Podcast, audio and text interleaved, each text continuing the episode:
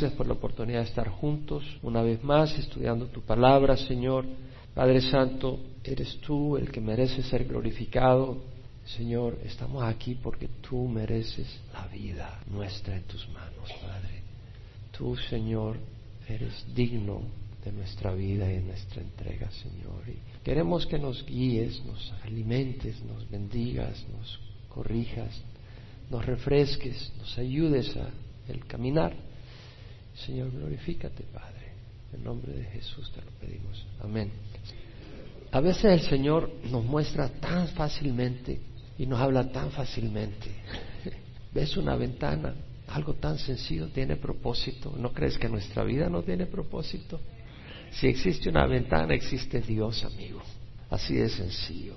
Y si existe Dios, pues tiene un propósito para nuestras vidas y qué bonito poder tener una relación con Él y entender el propósito de nuestras vidas.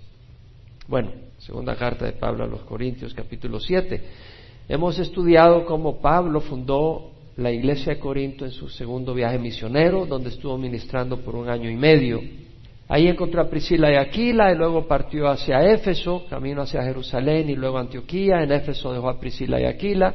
Y en el tercer viaje misionero regresó, pasó a Éfeso y ahí estuvo dos años y medio ministrando. Desde Éfeso escribió Primera de Corintios, no fue la primera carta, en misma carta de Primera de Corintios le hace mención de una carta anterior, pero en la carta que tenemos, Primera Corintios, la carta anterior se ha perdido. Obviamente al Señor no le pareció que teníamos que tenerla.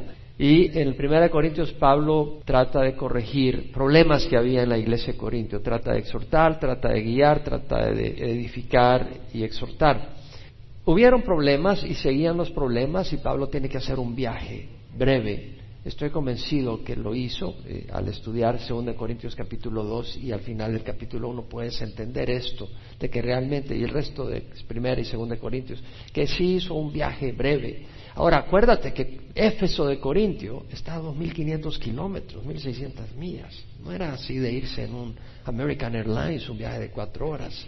Eso era de barco, eso era de de caminar, peligros, etcétera. Pero ese, hizo ese breve viaje porque tratar de resolver algunos de los problemas y regresa y todavía había problemas y Pablo escribe una carta fuerte para traer corrección porque dijo no quiero ir triste. No, quiero mejor por carta resolver esto y asegurarme que esto está resuelto para que cuando yo vaya no tenga que ir con la cara triste a exhortar seriamente. Entonces Pablo mandó a Tito con esa carta que fue escrita después de Primera de Corintio. Pero fue el tumulto de los plateros, la gente idólatra y los que hacían los ídolos de plata, la diosa Diana, que hacían dinero con eso, fueron afectados por la predicación de Pablo y la gente estaba dejando la idolatría y estaban afectando económicamente a los plateros. Entonces hicieron una gran revuelta, un tumulto y Pablo tuvo que salir de Éfeso después de dos años y medio de ministrar en Éfeso, y fue hacia Corinto, pero no directamente. Primero pasó a Troas, quería aprovechar y, ministrar en Troas, esperando ver a Tito de regreso, pero no ve a Tito de regreso. Y entonces se asusta y se aflige, y en vez de seguir ministrando en Troas, agarra barco hacia Macedonia, y al llegar a Macedonia llega Tito, y al llegar Tito, ah, ¿cómo estás? Qué bueno que llegaste, estaba preocupado por Tito, pues el viaje es largo, no sabía si habían recibido bien a Tito en Corinto, sobre todo que llevaba una carta fuerte, no sabía cuál era la reacción de la iglesia de Corinto a la carta de Pablo. Pablo estaba muy afligido cuando ve a Tito con vida y luego que sabe que ha habido arrepentimiento. Pablo se regocija. El arrepentimiento de los creyentes trajo regocijo a Pablo y el amor que ellos expresaron hacia Pablo. Y es ahí donde vamos a estudiar ahora el capítulo 7, versículo 5, donde Pablo dice, cuando llegamos a Macedonia nuestro cuerpo no tuvo ningún reposo, sino que nos vimos atribulados por todos lados, porque aún en Macedonia había persecución, entonces había tribulación, por fuera conflictos y por dentro temores. ¿Qué habrá pasado de Tito? Todo eso cuando llega Pablo a Macedonia. ¿Qué pasó con la iglesia en Corinto? ¿Recibieron mi carta? ¿Recibieron mi corrección o no? Pero Dios que consuela a los deprimidos nos consoló con la llegada de Tito. Dios consuela a los deprimidos. Pablo estaba deprimido, Pablo estaba afligido, Pablo estaba sin energía emocional, estaba agotado. Pero vemos que Dios lo consuela con la llegada de Tito, Pablo reconoce que es Dios quien prosperó el viaje de Tito y que es Dios quien es soberano y permitió que Tito regresara y trajera buena noticia. Y no solo con su llegada, sino también con el consuelo con que Él fue consolado en vosotros, haciéndonos saber vuestro gran afecto, vuestro llanto y vuestro celo por mí, de manera que me regocijé aún más. El gran afecto hacia Pablo, el llanto por haber traído tristeza a Pablo, el celo, ese amor hacia Pablo, esa energía, esa dedicación hacia Pablo, de manera que me regocijé aún más. Porque si bien os causé tristeza, con mi carta no me pesa, aun cuando me pesó, pues veo que esa carta os causó tristeza, aunque solo por poco tiempo. Es decir, Pablo dice os causé tristeza, no me pesa. No me pesa porque sabía que la tristeza era necesaria para traer arrepentimiento. Pero luego dice, aunque me pesó, me pesó porque me dio tristeza causarles tristeza, no era mi deseo causarles tristeza, pero era necesario. Pero veo que esa carta os causó tristeza, aunque solo por poco tiempo. Entonces vemos acá la importancia que la carta que Pablo había enviado fue motivada y escrita con amor, pero no fue blanda. Si hubiera sido blanda no hubiera causado tristeza. No fue suave, fue escrita con amor y lágrimas, pero no era pura melcocha, no era puro dulce. Era una carta que traía corrección.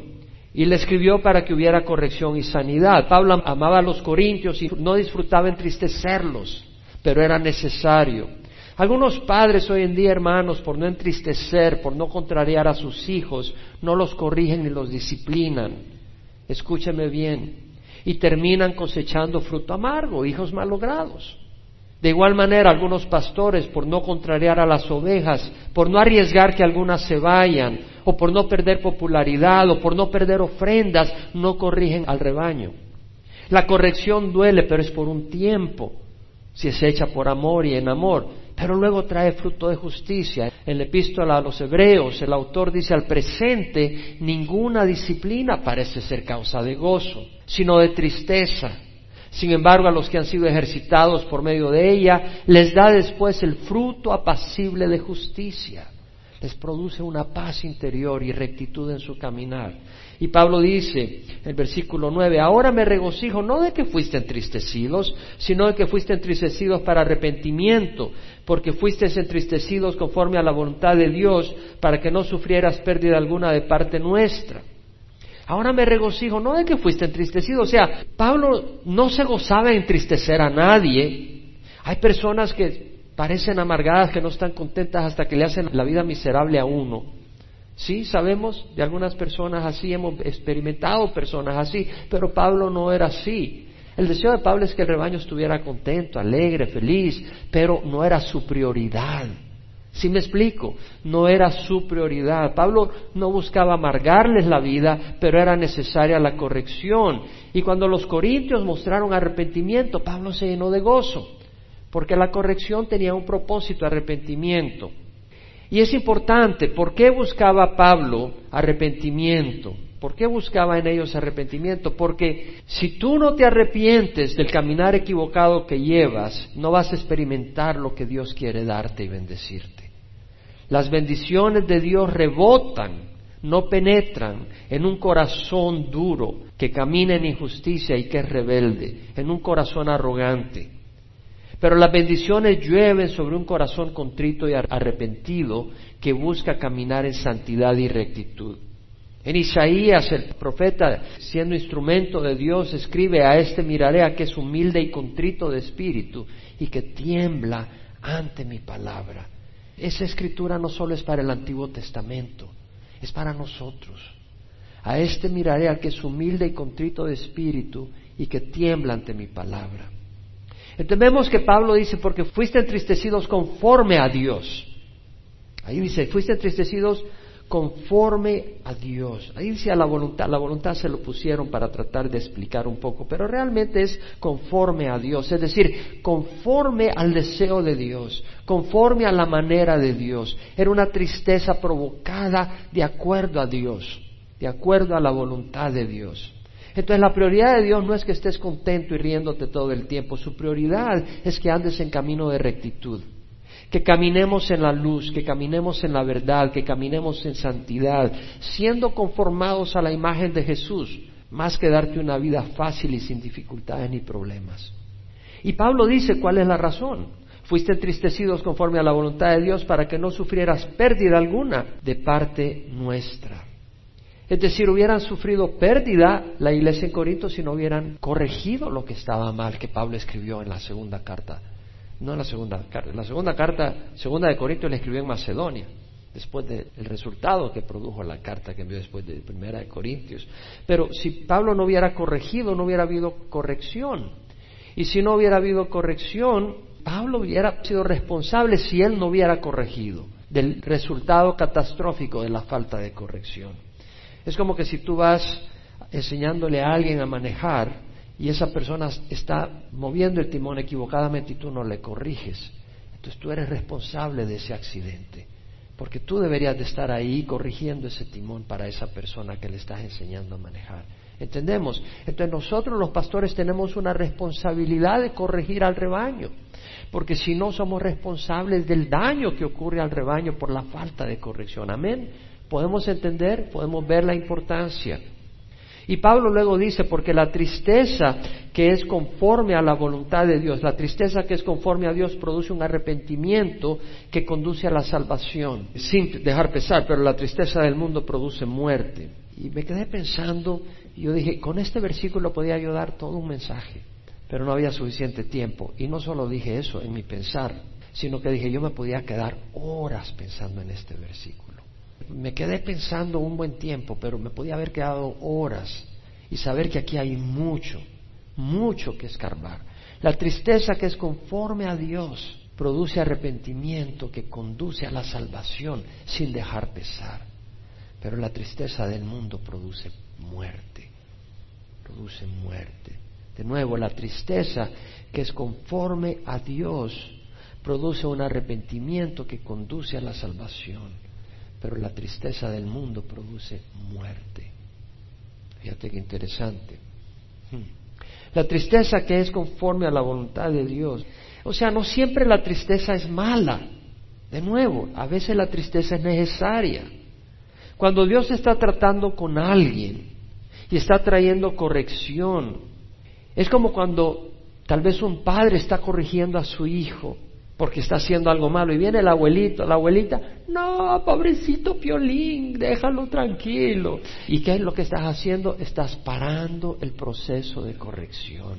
Y ese niño va a crecer en un niño desordenado y descontrolado. ¿Por qué? Porque tú no estás ayudando el proceso de corrección. Y lo mismo nosotros los cristianos. Puede que Dios esté tratando con alguien en una situación, Dios está, queriendo hacer el trabajo en alguien y tú vienes y tú te metes, ¿no? Te metes en el proceso y en vez de ayudar, estás estorbando el proceso de Dios en esa persona. A veces un pastor puede estar trayendo corrección al rebaño un pastor puede estar trayendo palabra de exhortación porque tal vez el rebaño está desviándose en alguna área. Y viene alguien y pone al pastor en contra de ese rebaño. Y empieza a mermar, empieza a bombardear el trabajo que Dios quiere hacer a través de ese pastor para corregir al rebaño. Ahora, hay congregaciones que buscan tenerte alegre todo el tiempo, que es lo que las ovejas, muchas ovejas quieren vamos a saltar, vamos a pasear, vamos a bailar. Y muchos engañados van alegres al infierno, a sufrir una tristeza insoportable. Por no sufrir tristeza hoy en día, la van a sufrir después en el infierno toda la eternidad, porque sus pastores no quisieron entristecer al rebaño. Hay veces en que el pastor tiene que entristecer al rebaño. Ahora mira lo que dice, porque la tristeza que es conforme a Dios produce un arrepentimiento que conduce a la salvación la tristeza que es conforme a Dios. ¿Por qué tristeza? ¿Por qué tristeza? Bueno, si todavía hay algo de rectitud en nuestro corazón, si todavía hay algo de nobleza en nuestro corazón, si nuestro corazón no se ha endurecido demasiado, si todavía hay un poco de sensibilidad en nuestro corazón al entender que nuestro proceder ofende a Dios, al entender de que nuestro proceder y nuestro actuar muestra una falta de amor a Dios, al entender de que nuestra manera de comportarnos está mostrando un desprecio hacia Jesucristo y su sacrificio en la cruz, al entender de que nuestra falta de respeto a la palabra de Dios y de nuestra falta de amor está mostrando una burla, no al siervo de Dios o a la sierva de Dios, sino que está mostrando una burla al Señor Jesucristo y a su mensaje. Cuando no nos damos cuenta de esas cosas es porque nuestro corazón está duro. Pero si hay algo de sensibilidad en nuestro corazón, vamos a sentir tristeza cuando nos damos cuenta el camino equivocado en el que vamos porque el Espíritu nos lo muestra. Entonces vemos que el arrepentimiento que es conforme a Dios, la tristeza que es conforme a Dios, cuando tu corazón es sensible, cuando tu corazón no se ha endurecido demasiado, cuando hay algo de nobleza en tu corazón, vas a tener sensibilidad para ponerte triste por la gracia del Espíritu Santo. Es decir, si no nos hemos endurecido demasiado, el Espíritu Santo nos habla y nos sentimos tristes de haber hecho o comportado de la manera que nos estamos comportando o haciendo. Y esa tristeza que es conforme a la voluntad de Dios, la tristeza que es conforme a Dios, produce un arrepentimiento que conduce a la salvación. El arrepentimiento es necesario para la salvación. Acá lo está diciendo. La tristeza que es conforme a Dios produce un arrepentimiento que conduce a la salvación sin dejar pesar. Pero la tristeza del mundo produce muerte. El arrepentimiento es necesario. Jesús cuando subió a Galilea después de que Juan había sido encarcelado, dijo, arrepentíos y creed en el Evangelio. El tiempo se ha cumplido, el reino de Dios se ha acercado, arrepentíos y creed en el Evangelio. Arrepentíos quiere decir dar una vuelta, Pedro, el apóstol, escribió, el Señor no se tarda en cumplir su promesa, como algunos entienden la tardanza, sino que es paciente con todos, no queriendo que nadie perezca, sino que todos vengan al arrepentimiento. Está hablando de perecer espiritualmente en la eternidad en el infierno. Dios es paciente con todos, no queriendo que nadie perezca en el infierno, sino que todos vengan al arrepentimiento. Es decir, sin arrepentimiento, tú vas al infierno. Ahora, los cristianos ya somos salvos, ¿cierto o no? Por la fe en Cristo Jesús. Pero hemos de ser sensibles al Espíritu Santo y examinar nuestro camino, nuestras actitudes, nuestras obras y arrepentirnos cuando estamos fallando para no contristar al Espíritu Santo. ¿Tú crees que porque ya recibimos a Cristo no necesitamos en nuestro caminar nunca arrepentirnos? Estás equivocado.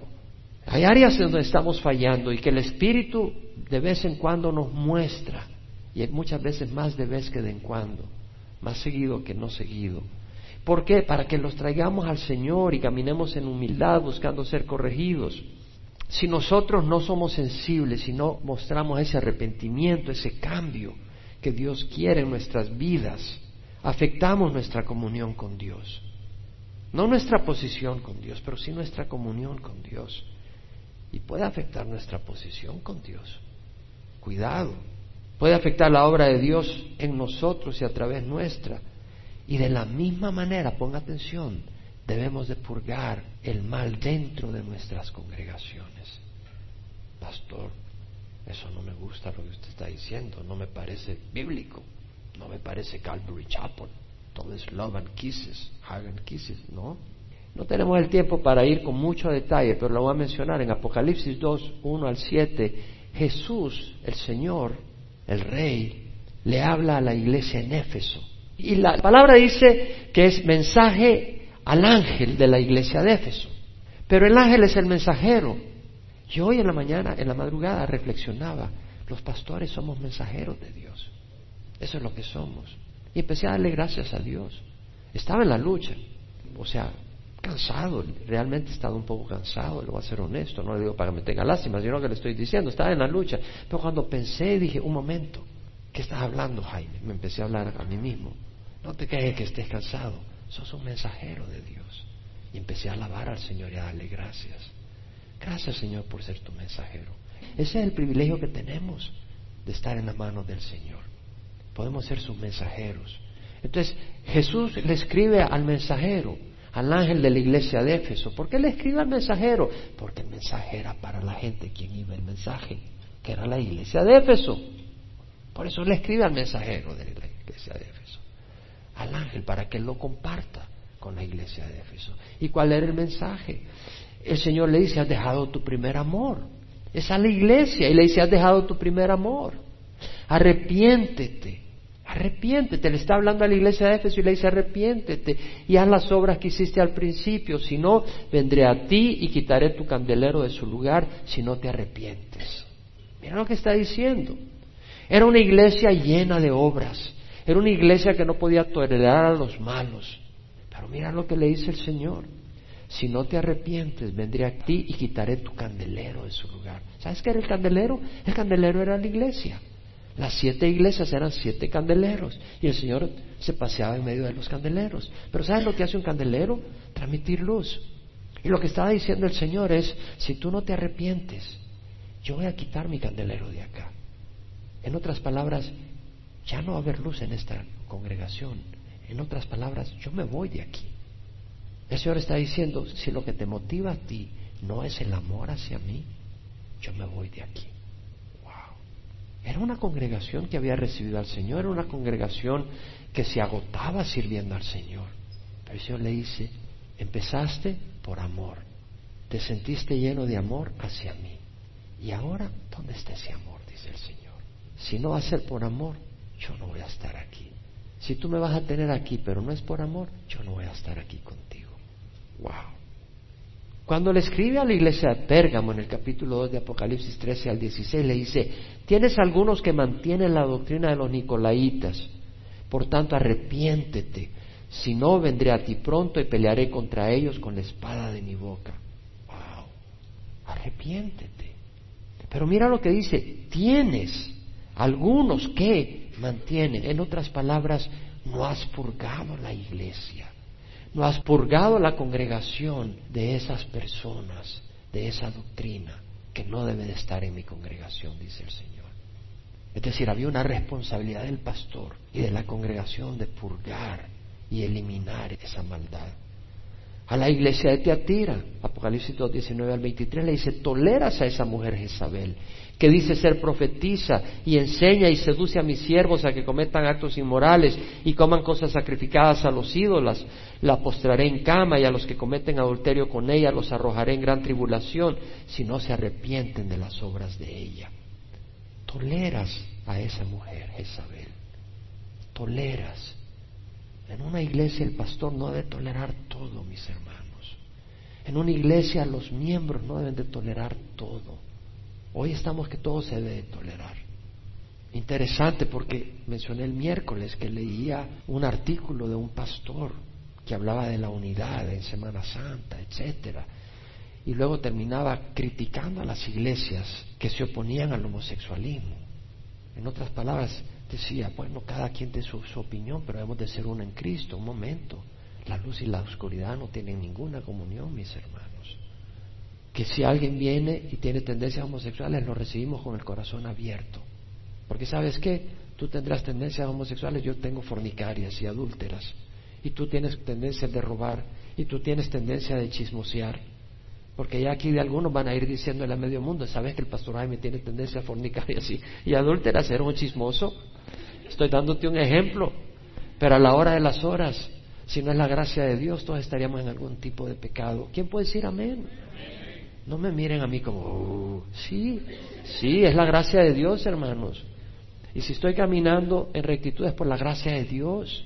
Y a Sardis, la iglesia de Sardis, Juan escribe las palabras de Dios que le dice, yo conozco tus obras, que tienes nombre de que vives, pero estás muerto.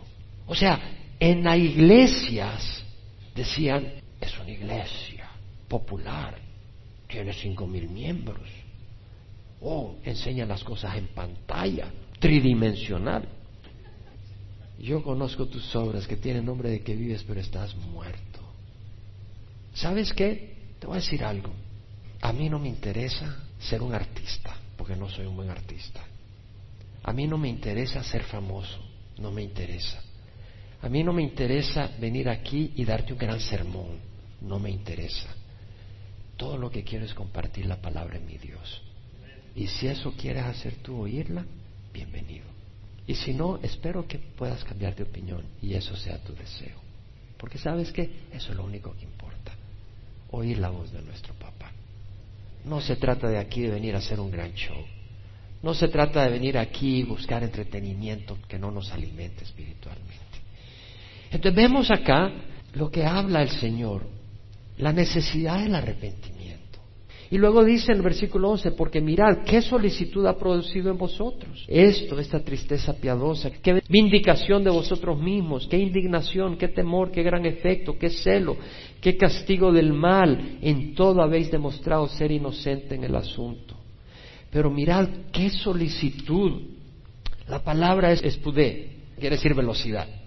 Qué solicitud, qué diligencia en inglés, diligence, haste, forwardness, carefulness, earnest care. O sea, diligencia, qué prontitud, qué prisa, qué diligencia de hacer algo. Pablo está diciendo, mi carta produjo en ustedes solicitud, o sea, prontitud, diligencia a corregir lo que estaba mal. Es como cuando vas con un caballo y el caballo está medio dormido y no se quiere mover y le das con la espuela y sale virado. Estaba medio dormido. Y es como que si Pablo dice, bueno, estaba medio dormido y te tuve que dar un espolazo y agarraste al fin la velocidad y el movimiento, pues estás medio dormido. A veces podemos dormirnos en el error y la corrección apropiada y oportuna puede despertarnos de manera que nos ocupamos por corregir lo que no está bien. No todo el mundo responde de esa manera. A veces le muestras a alguien su error y no responde, no hace nada. A veces le muestra a alguien su error y responde inmediatamente. Y yo me doy cuenta que realmente a veces los pastores estamos hablando y nos están oyendo, pero no nos están escuchando. ¿Dónde está nuestro amor? ¿Dónde está nuestro corazón? Cuidado con no oír las correcciones de su pastor, sobre todo si vienen del Señor. ¿Qué vindicación de vosotros mismos? ¿Qué vindicación de vosotros mismos? ¿Qué quiere decir esto? ¿Qué vindicación? La New American Standard dice, what vindication of yourself? ¿Qué quiere decir vindicación? Bueno, la palabra es apología, quiere decir defensa, limpiarse a uno mismo, es decir, la defensa para defenderte, para excusarte, para limpiar tu nombre. ¿Qué quiere decir vindicación de nosotros mismos? Es como que si Panchito está pintando una casa, ¿no? Y de repente deja un brochazo por aquí y un brochazo por allá y medio chorreado. Y le dice, oye, que no sabes pintar. Como no, es que descuidé, perdóname. Y olvídate que después pinta esa casa, pero bellísima. Y dice, oye, eres profesionalismo. Sí, sí, sí, sí, sí, como no. Se vindicó. Entonces, eso es lo que quiere decir cuando dice, ¿qué vindicación? Ustedes estaban dormidos, le está diciendo. Y con mi corrección ustedes corrigieron y mostraron que no eran los descuidados, sino que realmente hicieron las cosas como deberían de hacerla. Estaban demostrando de que no eran rebeldes y que al entender su error estaban dispuestos a corregirlo inmediatamente. ¿Qué indignación? La palabra ahí es indignación, no entra en su significado, pero quiere decir que irritación les provoca qué cosa. O sea, se dieron cuenta que las cosas no estaban bien y les causó indignación. No puedes ignorar el cáncer sin consecuencias fatales. Tampoco podemos ser insensibles al pecado dentro de la iglesia. ¿Qué temor? What fear? Debemos de caminar con temor santo, buscando honrar a Dios, viviendo en santidad, no en pecado. Es necesario un temor santo. A mí me preocupa cuando no hay un temor santo dentro de la iglesia hacia el Señor. No digo que no lo haya en nuestra congregación, pero digo, cada uno de nosotros tener un temor santo hacia Dios. En Filipenses, Pablo dice, amados míos, tal como siempre habéis obedecido, no solo en mi presencia, sino ahora mucho más en mi ausencia, ocupaos en vuestra salvación con temor y temblor. Primera de Pedro, leemos que dice el apóstol, y si invocáis como Padre aquel que imparcialmente juzga según la obra de cada uno, conducíos en temor durante el tiempo de vuestra predicación donde vamos a ser juzgados nuestras obras. Y Pablo dice, qué gran afecto. La palabra en el español creo que me gusta más en inglés, cuando dice qué gran afecto, es la New International Version, New American Standard, English Standard, dice, what longing, o la New Living Translation, such longing to see me.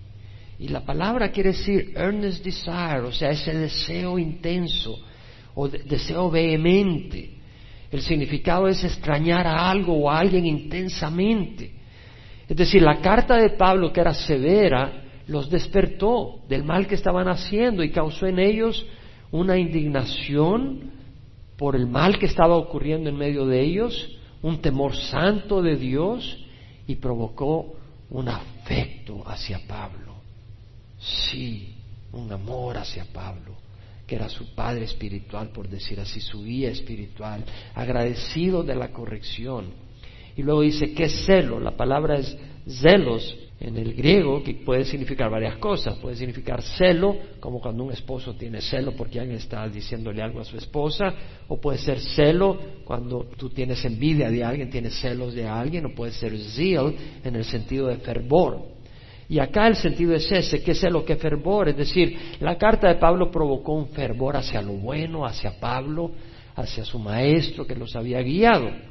¿Qué castigo del mal? Vemos el fruto del arrepentimiento y arrepentirse es cambiar de manera de pensar. Tú no puedes cambiar tu corazón, tú no puedes cambiar tus sentimientos, pero puedes cambiar tu manera de pensar. Y eso es muy importante. El arrepentimiento genuino es más que un sentimiento o remordimiento, es acción, es obrar de acuerdo a la voluntad de Dios. La tristeza que es del mundo conlleva la muerte. ¿Dónde vemos la tristeza que es del mundo? Judas. Judas no tuvo una tristeza que condujo a la salvación, no lo condujo al arrepentimiento. Judas no experimentó arrepentimiento, experimentó tristeza, experimentó remordimiento. Y obviamente Judas no pudo sentir lo que sintió Pedro. Pedro cuando negó al Señor y se dio cuenta que lo había negado y perforó su corazón la vista de Jesús, porque Jesús lo volvió a ver, como dice el Evangelio de Lucas, cuando lo negó la tercera vez, Pedro salió afuera y lloró porque se dio cuenta que había lastimado. Es lo que decía yo, la tristeza. Le dio una gran tristeza darse cuenta que había lastimado a Jesús.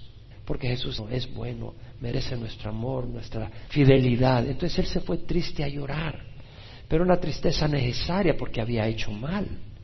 Pero esa tristeza lo movió a no volver a hacerlo y decir, ya no voy a seguir negándolo, Señor, perdóname. Y vino a Jesús porque amaba a Jesús. Judas no tuvo ese corazón.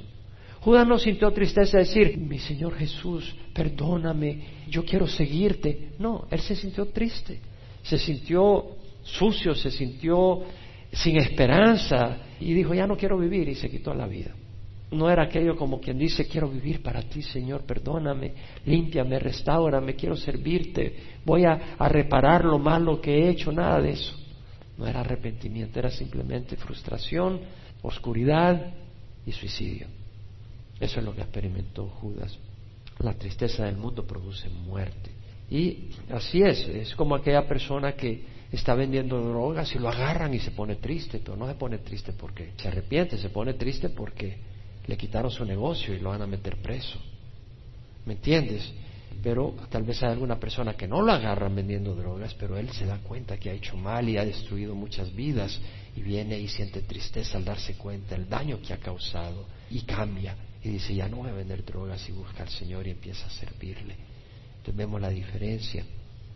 ¿Qué castigo del mal? Es decir, la palabra ahí es venganza, y no venganza de otra persona, sino que la idea es, actuar en contra del mal. En vez de caminar con el mal, es venir en contra del mal. Y luego dice, en todo habéis demostrado ser inocentes en el asunto. Me llama la atención cuando Pablo dice que celo, que quiere decir ese fervor, realmente, el camino del cristiano no debe ser insípido. Debe haber fervor en nuestras vidas. Y Pablo habla sobre eso en Romanos 12:9 cuando dice el amor sea sin hipocresía, aborreciendo lo malo. Es un fervor en contra de lo malo y aplicándoos a lo bueno. ¿Sabes qué? En mi vida personal esta semana, una área donde el Señor me ministró fueron las bienaventuranzas. Y ahora estoy en Hebreos, pero hice mi paréntesis y el Señor me guió para ministrar a mi corazón en mi tiempo de oración a las bienaventuranzas. Bienaventurados los pobres en espíritu, porque de ellos es el reino de los cielos. Bienaventurados los que lloran, porque ellos serán consolados. Bienaventurados los humildes, porque ellos heredarán la tierra. Bienaventurados los que tienen hambre y sed de justicia, rectitud, porque ellos serán satisfechos. Bienaventurados los misericordiosos, porque ellos recibirán misericordia. Bienaventurados los de corazón puro, los de puro corazón, porque ellos verán a Dios. Bienaventurados los que procuran la paz, porque os serán llamados hijos de Dios. Bienaventurados seréis cuando os insulten y os persigan y digan todo género de mal contra vosotros falsamente por causa de mí. Regocijaos y alegraos, porque así persiguieron a los profetas que fueron antes que vosotros. Y luego dice el Señor, vosotros sois la sal del mundo. Pero si la sal se vuelve insípida, ¿cómo podrá ser salada de nuevo? Para nada sirve, solo para ser echada afuera y pateada por los hombres. Y el Señor me puso a compartir esto con ustedes, el último versículo. Y me pude dar cuenta más información y más luz de la que siempre había tenido en ese versículo. Porque dice el Señor, vosotros sois la sal de la tierra. Aquella persona que esté enamorada del Señor va a ser sal en su ambiente, de Jesús. Vosotros sois la sal de la tierra. Pero aquella persona que se aleja del Señor, porque después dice, pero si la sal se vuelve insípida, es decir, aquella persona que se hace para atrás, aquella persona que una vez estuvo emocionada por el Señor, pero se hace para atrás y se aleja del Señor y ya no eres sal, te has vuelto insípido, insípida, que dice el Señor, ¿cómo se podrá volver a ser salada de nuevo?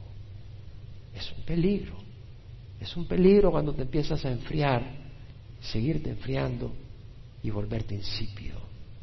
¿Cómo volveré a ser salado de nuevo? Para nada sirve, porque no está feliz ni en el mundo ni con Dios. ¿Qué decidió hacer Judas? Suicidarse. Se había vuelto insípido. No iba a servir ni con el Señor ni con el mundo. Yo te digo una cosa, si tú has perdido la sal y el sabor cristiano, dile al Señor perdón, porque Él está aquí para volverte con sabor y luz no esperes mucho tiempo, porque el Señor quiere que tú tengas sabor y seas sal y luz. Si no, no te estaría dando este mensaje. Pablo dice, en toda habéis demostrado ser inocentes, es decir, realmente el error que había en la iglesia, el pecado que no estaban corrigiendo, no era que ellos, sino que estaban dormidos, permitiendo cosas que no debían permitir. Y respondió la iglesia. Es como cuando estábamos estudiando Primera Corintios, que hubo una serie de domingos donde yo dije, tú no puedes convivir con alguien y no casarte. Y dije, después de algunas veces, si tú sigues viniendo a la iglesia conviviendo con alguien sin casarte, si me doy cuenta, te voy a decir, sabes que esto no puede seguir así. Y si tú insistes en llamarnos hermanos y hermanas y vivir en pecado, te va a tener que decir de que en esta congregación no hay espacio para ti si no te arrepientes. Hay necesidad de corregir en la iglesia. Hay necesidad de corregir. Entonces vemos acá que ellos despertaron y corrigieron. Y luego dice Pablo, así que aunque os escribí no fue por causa del que ofendió, ni por causa del ofendido, sino para que vuestra solicitud por nosotros se manifestara a vosotros delante de Dios. Es decir, Pablo dice, a la hora de las horas, realmente todo esto lo que permite es mostrar en ustedes ese fervor hacia nosotros. Y eso para que ustedes mismos se den cuenta que dentro de su corazón hay un espacio para nosotros. Y luego dice, por esta razón hemos sido consolados al saber que hay un espacio en sus corazones para nosotros. Y aparte de nuestro consuelo, mucho más nos regocijamos por el gozo de Tito, pues su espíritu ha sido confortado por todos vosotros. Porque si en algo me he jactado con él acerca de vosotros, no fui avergonzado.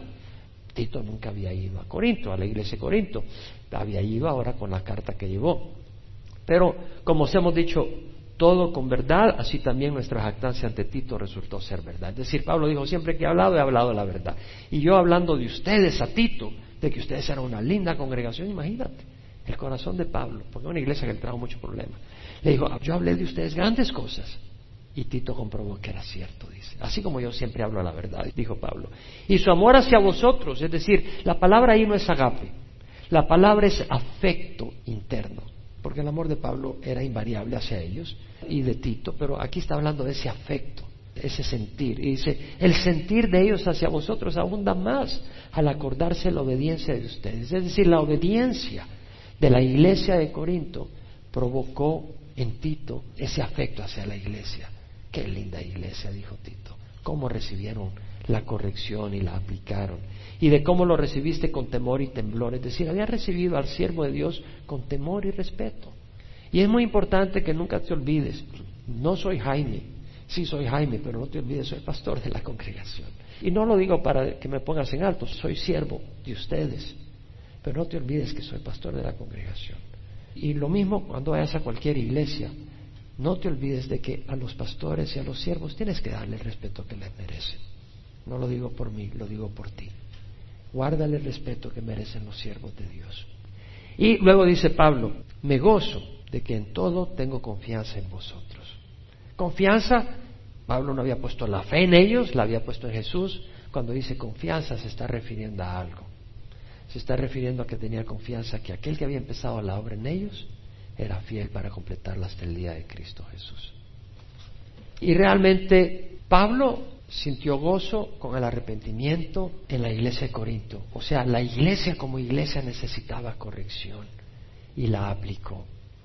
Yo te invito a que tengamos humildad como iglesia y cuando oigamos corrección del Señor, no hagamos solo simplemente oírla, escuchémosla y recibámosla y apliquémosla en nuestras vidas. Nunca te olvides eso. Nunca te olvides que si oímos la voz del Señor, acuérdate, la voz del Señor fue al ángel de la iglesia de Éfeso, al ángel de la iglesia de Teatira, al ángel de la iglesia de Sardis, al ángel de la iglesia de Pérgamo.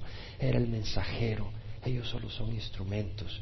Pero si oyes la voz de Dios a través de ese instrumento, no solo la oigas, aplícala en tu vida con la ayuda del Espíritu Santo. Y si el Espíritu te ha hablado hoy y tú dices en esta área yo estoy fallando, pues qué lindo que puedas decir, voy a cambiar Tú no puedes cambiar tus sentimientos. A ti te gusta el pecado. Tú no puedes cambiar tu sentimiento de arrogancia o de homosexualismo o de fornicación, pero Dios puede cambiar tus acciones. Dios puede cambiar tus sentimientos, pero tú tienes que cambiar tu mente. Tú tienes que decir, no voy a seguir en este camino. Y Dios te va a dar la fuerza y va a transformar tu vida. Entonces, si hay alguna área donde tú sabes que tienes que cambiar, donde tú sabes que no estás caminando bien con Dios, arrepiéntete. No tienes que sudar sangre, no tienes que sudar lágrimas, simplemente di en tu mente, Señor, voy a caminar rectamente en esta área, perdóname, ayúdame. Y espero que puedas ver qué y cómo afecta lo que tú estás haciendo o la actitud o el actuar que tú tienes cómo ofende a Dios, cómo entristece a Dios, cómo entristece a Jesús, cómo contrista al Espíritu Santo. Y arrepiéntete y pide al Señor perdón. Y el Señor te va a ayudar para caminar en camino recto. Y si tú nunca has recibido a Cristo, te invito a que lo recibas. Para recibir a Cristo le pedimos perdón por nuestros pecados. Le pedimos que entre a nuestro corazón y creemos que su sangre es suficientemente y preciosa para pagar por nuestras maldades. Entonces vamos a orar si quieres recibir a Jesús. Te invito a que recibas a Jesús porque la tristeza que es conforme a Dios produce arrepentimiento que conduce a la salvación sin dejar pesar. Ora conmigo, Padre, te ruego perdón por mis pecados. Quiero caminar en rectitud. Hoy decido caminar en rectitud con tu ayuda. Creo que el sacrificio de Jesús en la cruz paga por mis pecados. Hoy, Señor, acepto tu sacrificio como pago por mis pecados y te doy gracias por ese sacrificio. Y te ruego, Señor, que me des tu Espíritu Santo para caminar como tu Hijo, en luz y en santidad. En nombre de Jesús. Amén.